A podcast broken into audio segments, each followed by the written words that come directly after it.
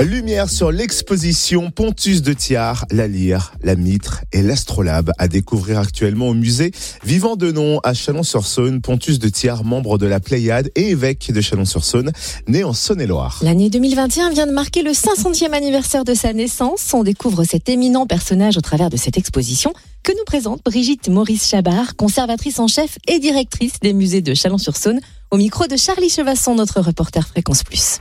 Ça consiste en quoi cette exposition alors c'est une évocation bien sûr du personnage de Pontus de Thiard qui a été un, grand poète, un grand écrivain, mais aussi un chercheur puisqu'il a fait des, recherches en astronomie, en musique. Enfin c'est un universaliste avant l'heure. Hein. C'est vraiment un grand, un grand humaniste du, du XVIe siècle. Alors il est à Chalon en, quelle période Alors il est né à Bissy-sur-Flé, donc pas très loin de Chalon-sur-Saône, en, 1521 puisque nous fêtons son 500e anniversaire, et euh, il va euh, devenir évêque de Chalon Chalon-sur-Saône en 1578.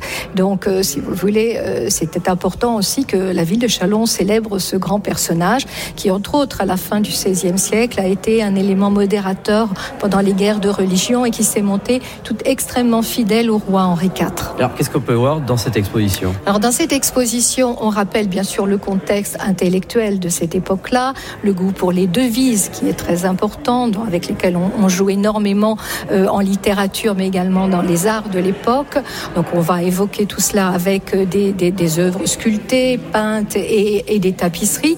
Euh, on évoque le cabinet, c'est-à-dire le, lieu où, Pontus travaillait dans son château de Bissy-sur-Flé, puisqu'on on a travaillé d'après les inventaires.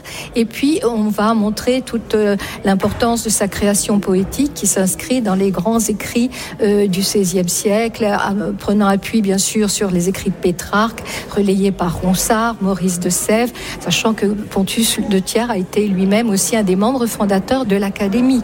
Euh, donc euh, c'est très important de la Pléiade. Euh, donc c'est tout à fait important d'évoquer cet aspect-là, cette émulation qui est caractéristique du XVIe siècle. Alors qu'est-ce qu'il a amené lui à la ville de Chalon? La proximité déjà, parce que euh, Bissier-sur-Flé est tout proche de Chalon-sur-Saône, et euh, que dans la deuxième moitié de, sa vie, eh bien, le, trône épiscopal de Chalon était vacant et qu'il voulait un peu se retirer donc du monde peut-être, si vous voulez, plus léger des, des, poètes intellectuels, et il a, on dirait aujourd'hui, candidaté pour pour cela. Alors il a fallu bien sûr qu'il prononce ses vœux en tant que prêtre, et ensuite il est devenu évêque de de, Chalon-sur-Saône. Euh, donc tout naturellement, et, il s'est investi aussi euh, du point de vue politique pour, pour résister entre autres à la Ligue. Oui, c'est vrai que c'était une période très chargée euh, avec la, guerre des religions. La guerre des religions, etc.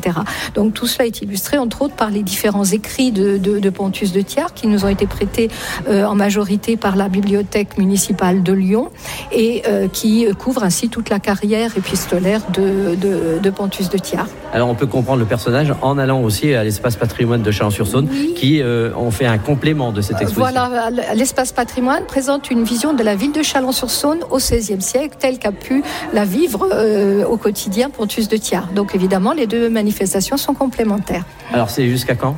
Alors au musée Vivant de Nom, l'exposition terminera le 13 mars prochain. Merci Brigitte Maurice Chabard, conservatrice en chef et directrice des musées de Chalon-sur-Saône. Au micro de Charlie Chevasson, notre reporter Fréquence Plus. Et plus d'infos sur le www.musédenom.com.